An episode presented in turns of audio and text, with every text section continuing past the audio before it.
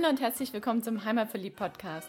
Der Podcast mit den besonderen Tipps für dein Wochenende in Stuttgart, in der Umgebung und auf der Schwäbischen Alb. Hier findest du das Passende zum Abschalten, Kraft tanken, Spaß haben, für Bewegung und Entspannung und Tipps und Tricks, was du alles dafür brauchst. Wir sind Susi und Frank Reiser, deine Hosts für diese Podcast-Episode und wünschen dir viel Spaß beim Reinhören und später beim Aufstöbern des Besonderen.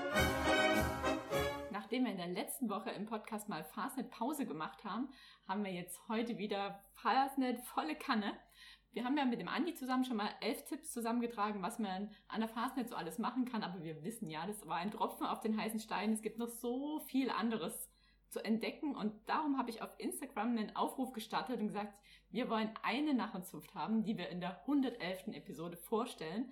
Und da hat sich eine Narrenzunft auch gemeldet, und zwar die Betzinger Krautskräger. Und da sind wir heute zu Gast. Wir sitzen im Vereinsheim zusammen mit dem Vorstand für Öffentlichkeitsarbeit, mit dem Marco Steimle und wollen mal heute alles wissen, was die Betzinger Narrenzunft so tut und tat und tun wird und wie alles so entstanden ist. Und wir danken, dass wir hier sein dürfen. Ja, ich äh, bedanke mich, dass ihr hier seid. Das, also ich finde es total cool. Das, äh, das ist eine, echt eine Ehre, in der 111. Folge hier sein zu dürfen und meine Zunft vorzustellen. Das ist echt klasse. Ja, schön, dass es geklappt hat. Marco, bevor wir über die Zunft sprechen, was machst du, wenn du gerade mal nicht Fastnet machst, so im normalen Leben? Im, Im, normalen Leben, ähm, also ähm, beruflich, ich bin, ich habe Pharmazie studiert, ich bin Apotheker ähm, und ich habe auch Hobbys außerhalb der Fastnet, zwar nicht viele, aber ähm, ich tanze sehr gerne, ähm, Standard und Latein, das mache ich auch schon seit 20 Jahren. Ähm, ja, und ansonsten so einfach das Typische mit Freunden weggehen, lesen. Ähm, ja, und viel entspannen, das ist ganz wichtig. Sehr gut. Ich habe es ja jetzt schon gesagt, wir sind bei der Betzinger, bei den Betzinger Krautskräger, also in Betzingen-Reutlingen. Und das ist für mich auch eine ganz besondere Situation. Und warum, das erzähle ich am Ende. Falls ich es vergesse, fragt mich einfach oder erinnert mich dran. ja, wie gesagt, wir sind in Betzingen und hier seid ihr auch schon immer zu Hause, oder? Ja, doch, genau. Und sagt ihr eigentlich auch nach dem Zunft oder sagt ihr Verein? Ja, wir sind da so ein bisschen zwiegespalten. Also hauptsächlich sprechen wir schon vom Verein, außer wenn es dann um die Mühlenkatzen geht. Also ich glaube, den, den genauen Zusammenhang, den müssen wir noch klären. Da sprechen wir dann schon von der Zunft. Okay, und zählt ihr euch auch zur schwäbisch-alemannischen Fastnet? Darüber haben wir ja schon einiges berichtet. Ähm, auch da wieder, teilweise. ähm, ja, wir sind äh, ein etwas bipolarer Verein. Wir haben nämlich beides. Ah, spannend. Und bevor wir das klären, was das beides ist, wie viele Mitglieder habt ihr ungefähr? Ähm, Im Gesamtverein, also alles in allem, sind wir gerade bei circa 350 Mitgliedern. Oh, das ist eine ganze Menge. Ja, doch. Und wie viele davon sind Hästräger? Äh, Hästräger sind davon circa 190. Okay. Gut, dann erzähl doch jetzt mal, wie ist das mit eurem bipolaren Verein? 1980 gegründet, das habt ihr im Namen. Was ist dann passiert? Genau, also wir wurden 1980 zunächst mal als reiner Karnevalsverein gegründet. Das heißt, wir hatten damals äh, eine Garde, wir hatten einen Elferrat, wir haben Prunksitzungen organisiert, ähm, damals bis heute. Und ähm, ja, erst 1998, also 18 Jahre nach der Gründung, kam dann eben diese schwäbisch-alemannische Maskengruppe der Mühlekatze dazu. Ähm, und die gibt es bis heute. Das heißt, wir haben jetzt übrigens auch Jubiläum. Wir werden 40 Jahre dieses Jahr, der Gesamtverein, und ganz närrische 22, die Mühlenkatzen. Okay, also ihr habt Garde, so wie man es, sag mal, aus Köln kennt oder aus der Region oder da, wo ich ursprünglich herkomme, aus dem Erzgebirge und hat hier so die typisch schwäbisch-alemannische Vollvermummung. Genau, genau. Also wir haben wirklich beides, rheinischen Karneval und äh, die schwäbisch-alemannische Fastnet unter einem Dach. Mhm. Wie sehen eure Katzen aus? Ähm, also unser Katzenhäs, das ist so ein grau-schwarz getigertes Fellhäs äh, mit einem braunen Schellengurt äh, und einer so einer handgeschnitzten Holzmaske und einer Haube über dieser Maske, also auch so eine Fellhaube. Also wirklich voll vermummt, man sieht nicht, wer drunter steckt. Ganz genau, ja. Wir haben ja gelernt, dass manche Häs eine Nummerierung haben, dass man doch irgendwie weiß, wer drunter steckt. Habt ihr das auch? Ja, das haben wir selbstverständlich auch. Okay. Und wer weiß, wer welche Nummer hat? Äh, das weiß unser äh, äh, Vorstand für Verwaltung. Äh, wir haben da so eine bisschen Struktur im Vorstand, sagen wir fünf Vorstandsmitglieder und einer ist für die Verwaltung zuständig und der hat das im Griff, der hat die Listen. Aber untereinander weiß man es auch ein bisschen, oder? Ja, natürlich, ganz klar. Es ist auch bei uns so ein bisschen gegliedert, also der Narrenrat, die, die obersten vier, die haben tatsächlich auch die Nummern eins bis vier, die sind dafür reserviert. Und dann geht es erst ab der Nummer 11 gehen dann die eigentlichen Mitglieder los. Und sehen die Katzen alle gleich aus oder haben die ein bisschen verschiedene Charakterzüge im Gesicht? Also das Grundhäs sieht gleich aus. Die Maske, dadurch, dass sie handgeschnitzt ist, hat natürlich jede Maske so ein bisschen ganz minimale Eigenheiten. Ähm, und darüber hinaus dürfen die Mitglieder auch ähm, ihr Häs ein Stück weit selber gestalten. Einige laufen mit weißen Fellmäusen am Häs rum oder ähm, mit, mit irgendwelchen Farbringen oder so. Also das ist jedem freigestellt, so ein Stück weit. Also kann man noch ein bisschen Individualität ranbringen. Auf jeden Fall, ganz klar. Okay. Und wie sind die damals entstanden? Also wer hatte die Idee oder basiert es auf einem historischen Kostüm hier? Ähm, nicht auf einem historischen Kostüm, aber äh, es gibt tatsächlich eine kleine, schnell erzählte Geschichte zu den Mühlenkatzen. Äh, hier in Betzingen gab es eben, äh, ja, wie der Name auch schon sagt, die Mühle. Ähm, das war so das wichtigste Bauwerk in, in, im Mittelalter in Betzingen. Und ähm, klar, in der Mühle wurde immer viel Korn und Getreide gelagert und da gab es natürlich auch noch viele Mäuse und Ratten. Und um die fernzuhalten, haben sich die Müller dann immer äh, einen ganz großen Schlag Katzen gehalten und daher ist einfach die Idee überliefert, dass man gesagt hat, dann liegt es doch nahe, machen wir was, machen wir ein bisschen einen Bezug zur Mühle und nehmen die Mühlenkatze. Und du hast jetzt auch den Müller schon angesprochen. Den mhm. gibt ja auch noch. Genau, wir haben zwei Einzelhäs-Masken oder zwei Einzelhäs. Das ist die Müllerin und der Müller. Ähm, die sind dem Ehepaar Werner nachempfunden, die äh, nachweislich eben mal äh, eine Zeit lang diese Mühle, äh, Mühle hier geführt haben und ähm, die eben über ihre Mühlenkatzen wachen. Und die Gesichter sind denen Genau, ja. Und ich gucke hier gerade so frontal auf ein Bild von eurem Elferrad mit eurem Logo mhm. und eurem Name. Krautskräger. Wie kommt es dazu? Ja, die Geschichte, die äh, ist jetzt nicht ganz so schnell erzählt. Das ist tatsächlich der etwas interessantere Name. Ähm, das war im der Sage nach im Jahre 1247. Da wurde Reutlingen vom Gegenkönig Heinrich Raspe belagert und ähm, das Heer hat versucht, die Reutlinger auszuhungern. Und dann sind die Betzinger des Nachts hergegangen und haben den Reutlingern Essen über die Stadtmauer geworfen. Aber wenn wir ganz genau sein wollen, dann war das eben keine Essen, sondern es waren Essensreste, weil die Betzinger waren halt dann doch auch geizig, so wie es sich für Schwaben gehört. Und äh, unter diesen Essensresten war eben ganz viel ähm, Kohl, beziehungsweise nur der Strunk vom Kohl, also das, was der ungenießbare Teil, was man normalerweise nicht isst. Und äh, das ist eben im Schwäbischen der Krautskrage. Und äh, die gingen dann, wie gesagt, des Nachts her, haben das über die Stadtmauer geworfen. Die Reutlinger konnten damit nichts anfangen, aber sie haben eine Sache gemacht. Sie haben dann diese Essensreste bei Tag dem feindlichen Heer wieder vor die Füße gekippt. Und das ganze Spiel ging so lange, bis dann der Sage nach das Heer gesagt hat, Mensch, die, die kriegen wir nicht ausgehungert. Das, wir, wir müssen aufgeben und dann abgezogen sind. Und ähm, zum Dank haben dann die Reutlinger Stadträte damals den Betzingern äh, den Spitznamen äh, Krautskräger verpasst, auch in Anlehnung eben an den Geizkragen. Äh, und daher kam der Name für die Betzinger. So mäßig nett. mäßig nett, ja, aber irgendwie auch pfiffig. Und ich habe gerade schon gesagt, ich gucke auf den Elferrat. Du hast schon gesagt, ihr habt eine große, große Narrentruppe mhm. und, warte, kriege ich die Zahlen zusammen, war irgendwas über 300 und 190 Hästräger. Was ist der Rest?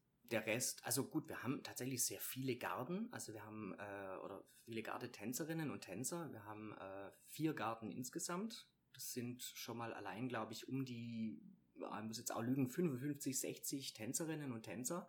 Ähm, dann kommen eben noch äh, die Elferräte dazu und äh, der Rest haben wir natürlich auch ganz viele passive Mitglieder, gerade ähm, die, die Gardeeltern, Gardemamas, Gardepapas, äh, die füllen dann den Rest voll auf. Mhm. Du hast jetzt gesagt, ihr habt Tänze.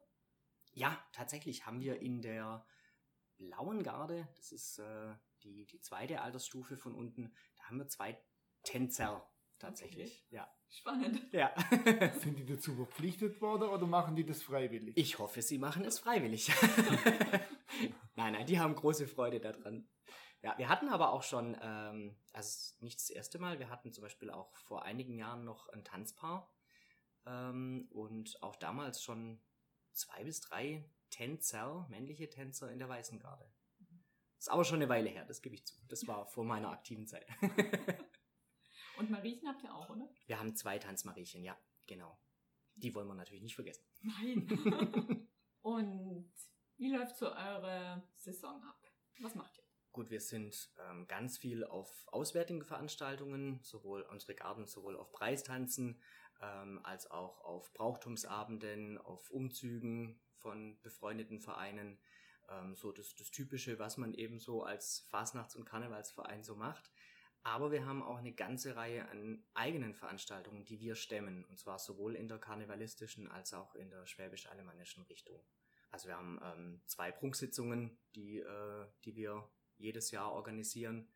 Wir haben ähm, einen Brauchtumsabend, wir haben eine Narrenfete, wo einfach nur so getanzt und gefeiert wird. Wir haben drei Tage Kinderfasching tatsächlich und ja, jetzt auch dieses Jahr schon zum zweiten Mal den Betzinger Umzug. Der war ja schon. Der war schon, genau. Wie war's?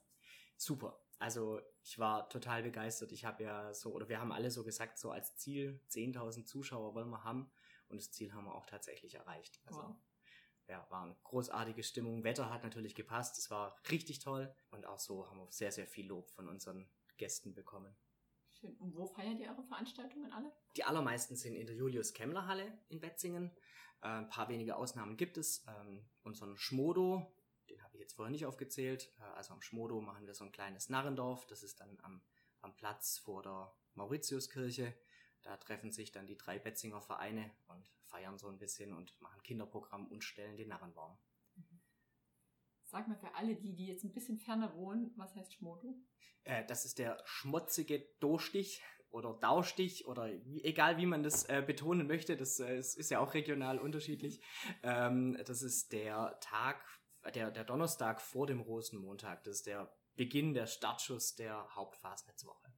Und ihr habt drei Vereine hier im Ort, die Wir was mit Vater zu tun haben. Genau, ja, wir sind, das sind drei Vereine. Das sind einmal die Krautskräger und Mühlerkatze, also wir.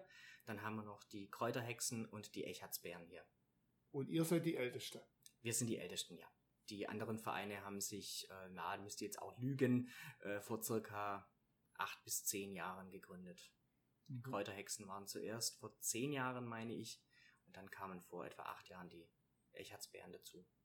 Und so von der, von der ganzen Jahresgestaltung her, wir haben ja gelernt, am 6. Januar, da wird das Häs abgestaubt und in manchen Zünften ziehen dann die Elferräder so von Haus zu Haus und wünschen glückselige Fasnet und betrinken sich. Wie ist es hier? Ähm, okay, also ich sage jetzt mal nichts zum Betrinken. Ähm, Nein, ähm, bei uns ist der Startschuss immer samstags nach dem 11.11. Da ist äh, zumindest für, den, für die Karnevalsfraktion, da ist das Krager Ausgrabe. Äh, wir haben ein Fable für äh, Zungenbrecher äh, im Verein. Also das Krager Ausgrabe, das ist, äh, wie gesagt, äh, da beginnen die, die Karnevalisten ihre Kampagne. Und dann am 6.1. geht es dann weiter mit dem, auch mit dem Häsabstauben, ganz traditionell für die Mühlenkatzen und der Narrentaufe der neuen Hästräger. Und ähm, ja, dann gehen wir eigentlich von Wochenende zu Wochenende, gehen wir auf die verschiedensten Veranstaltungen, sowohl die meisten natürlich hier in der Region, aber durchaus auch mal weiter bis hin manchmal in die Schweiz oder Frankreich waren wir schon. Und dann, wie gesagt, Schmodo ist dann Einleitung der Hauptfasnetzwoche. Da wird's dann wirklich jeden Tag wild. Da sind wir dann morgens immer in den Kindergärten, dann machen wir die Schülerbefreiung hier in der ortsansässigen Schule. Äh, dann haben wir, wie gesagt, die Prunksitzung, Seniorenfasching, Kinderfasching. Also da wird's dann wirklich total wild. Da sind wir dann teilweise auf zwei, drei, vier Veranstaltungen parallel. Und dann am Fasnetzdienerstag wird dann abends das Häs verbrannt und der Krage vergrabe. Da ist es dann auch für die Karnevalisten zu Ende. Was verbrennt ihr da, wenn ihr ein Häs verbrennt? Ähm, wir haben da eine Strohpuppe, die wir jedes Jahr mit schwarzem Stoff ummanteln und dann äh, eine, Gips, also eine, eine Gipsmaske aufsetzen in Katzenform. Und ähm, aber bei Nacht sieht es wirklich sehr spektakulär aus. Das steht dann auf so einem Gerüst, das dann auch irgendwann, wenn das Stroh genug verbrannt ist, fällt dieses Gerüst in sich zusammen. Und es ist dann manchmal schon so, so ein bisschen schauriger Moment in, in dem Fall dann. Habt ihr auch einen Narrenbaum? Ja, haben wir. Äh, den stellen wir am Schmodo, dann vor dem, vor dem Kirchplatz. Ähm, da hängen dann auch die, die Symbole oder die Wappen aller drei Betzinger Vereine, die da das gemeinsam hochziehen. Da muss ich an der Stelle auch ganz, ganz herzlichen Dank sagen an die Betzinger Feuerwehr, die sich da jedes Jahr dazu bereit erklärt, den zu stellen und uns da unterstützt. und äh, die auch die, die brennende Katze dann wieder löscht, wenn sie mal außer Kontrolle gerät. Finde ich ja gut, dass da so eine anscheinend so eine gute Kooperation ist mit den anderen Narrenvereinen. Ist jetzt nicht so selbstverständlich. Nee, äh, das stimmt. Also diese Kooperation ist da und es macht auch wirklich großen Spaß. Also äh, die Zunftmeister haben auch eine gemeinsame WhatsApp-Gruppe, wo sie sich dann immer mal wieder zusammenfunken, wenn mal irgendwas ist und äh, auf den Zunftmeister-Empfängen dann da, also man kennt sich dann halt, aber hm. das ist wirklich eine gute Kooperation. Okay, das ist gut. Ja, wir haben ja jetzt noch ein paar Tage Veranstaltungen vor uns. Gibt es denn noch Karten, falls jetzt jemand zuhört und sagt, ich will unbedingt noch nach Betzingen zu irgendeiner Veranstaltung, die jetzt noch ist? Ja, also es, es gibt tatsächlich noch Karten. Ähm, für unsere Prunksitzung allerdings nur noch relativ wenige etwa vielleicht noch 20, 30 Karten sind schon noch verfügbar, aber man muss sich beeilen. Ähm, die zweite Prunksitzung, die wir jetzt haben, die äh, ist eigentlich im Normalfall immer ausverkauft am Abend dann. Und auch für den Kinderfaschings-Montag und Dienstag gibt es noch Karten. Der Sonntag ist tatsächlich leider bereits ausverkauft. Zum Glück. Zum Glück, ja, also für uns zum Glück. Ähm, für die Zuschauer, die keine mehr bekommen haben, leider. Ja. Und wo kriegt man die Karten? Ähm, die Karten werden verkauft entweder beim äh, Schreibwaren Ehinger hier in, äh, in Wetzingen in der Steinerstraße oder dann eben sofern verfügbar noch an der Abendkasse. Was passiert denn in der Narrenzunft dann zwischen Aschermittwoch und Samstag nach dem 11.11.? .11.? Was macht ihr da? Tja, also man könnte jetzt denken, da ist es ganz ruhig und da passiert gar nichts, aber das ist weit gefehlt. Also wir haben, wir haben so eine, so ein so eine, so eine Friedenszeit von vier Wochen, wo tatsächlich mal nichts passiert ähm, und ich, die wir, glaube ich, auch alle brauchen zum Runterkommen. Und dann fängt es eigentlich schon an, dass die ersten Tanzgruppen wieder anfangen äh, zu trainieren, dass ähm, sich die ersten Sketchgruppen für die Prunksitzungen schon wieder zusammenfinden. Ähm, dann sind natürlich verschiedene Sitzungen, Jahreshauptversammlung, Narrenversammlung und so weiter. Und wir haben auch zwei Feste, die wir unterm Jahr veranstalten. Das ist einmal das Gorsgarderfest. Äh, wie gesagt, ja, wir haben ein Faible für Zungenbrecher in diesem Verein. Das Gorsgarderfest, das ist äh, das, unser Kassier würde sagen, Gänsegartenfest. Ja, der kommt aus dem Norden. Ähm, das haben wir hier als ähm, Einweihungsfest für unser Vereinsheim, wo wir hier gerade sitzen, damals ins Leben gerufen. Das ist genau hier vor der Haustüre auf der Echartsinsel. Und da ist allerdings, muss ich dazu sagen, das haben wir bisher immer am, äh, am Vatertag gemacht. Äh, da ist allerdings gerade ein bisschen kritisch, wie es weitergeht, weil die Echartsinsel hier ein bisschen umgebaut werden soll, zwecks Hochwasserschutzmaßnahmen. Und ob und inwieweit es dieses Fest weitergeben wird, kann ich im Moment noch gar nicht sagen. Aber das andere Fest, das es definitiv weitergibt und äh, das auch mein persönliches Favorite-Fest in diesem Verein ist, das ist äh, die Leirenbach-Hockete. Und das ist äh, ein Straßenfest, also wirklich ein simples Straßenfest, aber mit einer ganz tollen Atmosphäre. Das, die ist immer am letzten Samstag im August. Und da feiert ihr dann aber alle in Zivil, oder? Ja, natürlich. Das ist. Ja. Ja, ja. Nee, nee, das ist. Also das Häs bleibt im Schrank unter mir. Okay, das darf also auch tatsächlich nicht raus. Nein. Und habt ihr eigentlich so ganz strenge Regeln wie in manch anderen Narrenzunft bezüglich des Häses? Wann darf ich eine Maske absetzen und da Garde und Häs kombiniert tragen?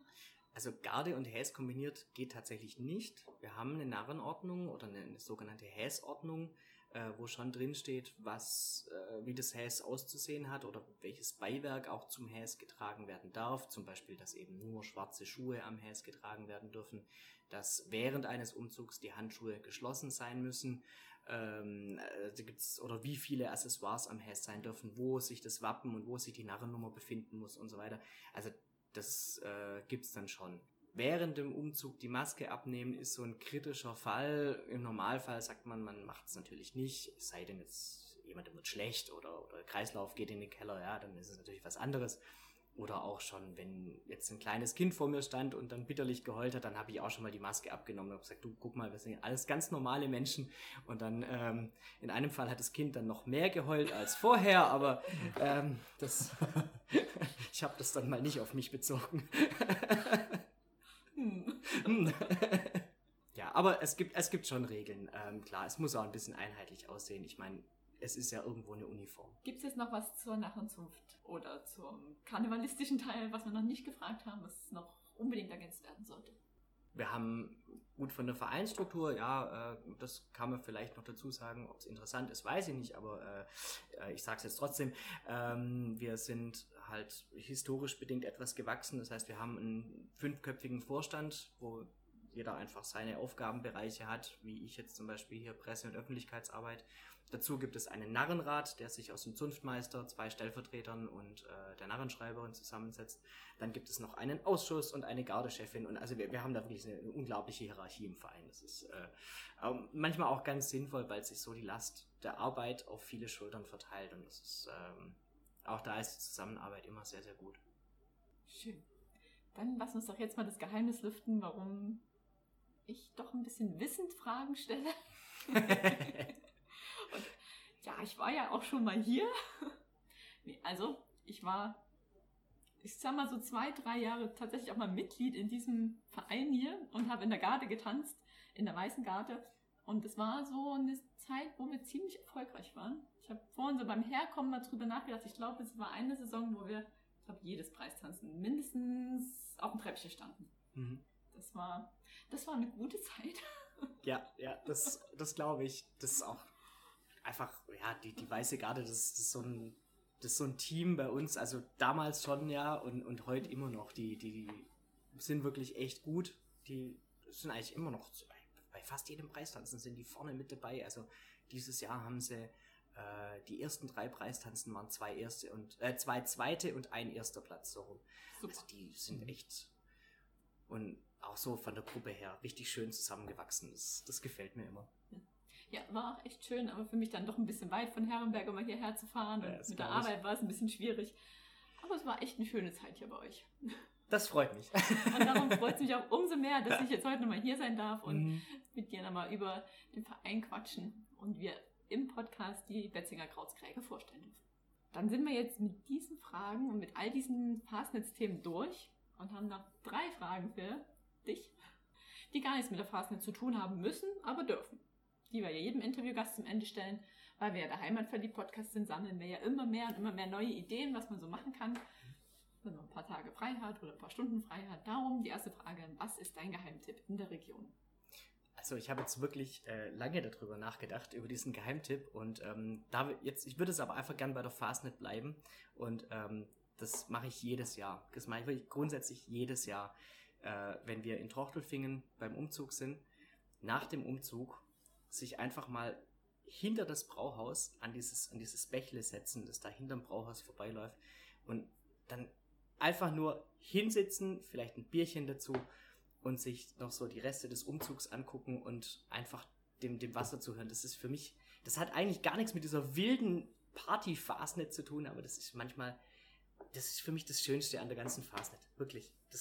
Klingt jetzt vielleicht ganz komisch, mag vielleicht mancher nicht verstehen, aber für mich ist es traumhaft. Das ist Romantik-Fastnet, nenne ich ja. das immer. Und da setzt dich dann alleine hin. Nein, nein, nein, nein, da dürfen dann schon ein paar Leute mitkommen.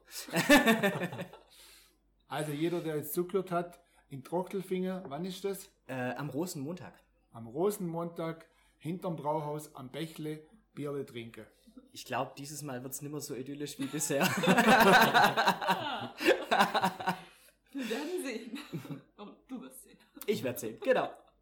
So, und die zweite Frage ist, was vermischst du, wenn mal ja, nicht Rosemontag ist, du nicht hier in der Gegend bist, auch kein Bier in der Hand hast und auch kein äh, Bächle fließt? Was vermischst du dann hier? Also was vermischst du, wenn du nicht hier in der Region bist, simpel gesagt?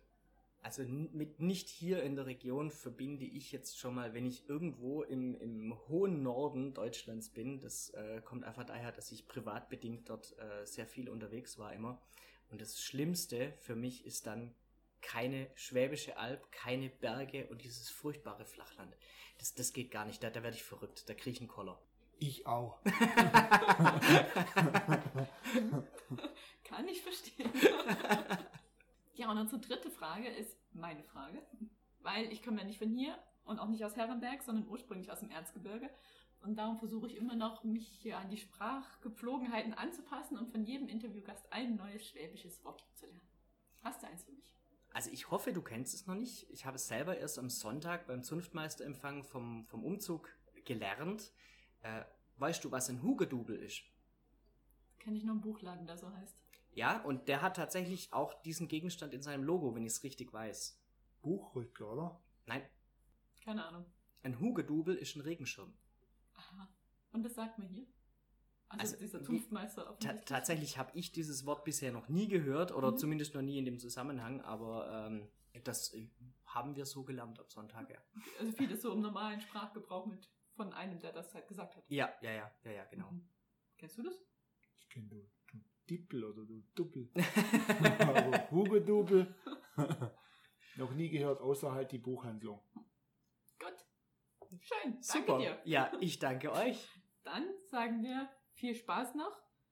Wir haben noch einen was vergessen, ne? Zwei was. Narreruf. Genau. Wie ist denn euer Namenruf? Ja, wir haben ähm, historisch bedingt zwei Narrenrufe natürlich. Ähm, der Hauptverein, die Krautskräge, schreien Krautskräge und die Mühle-Katze eben Mühle-Katze. Und die Müller? Die haben keinen eigenen, also die gliedern sich da den Katzen an. Okay. Ja. Super. Dann viel Spaß bei euren Veranstaltungen noch. Dankeschön. Ganz viele Gäste, ganz viel Freude und auch dann schöne, entspannte vier Wochen, bis es wieder losgeht. Ja, vielen, vielen Dank. Tschüss. Tschüss. Ciao.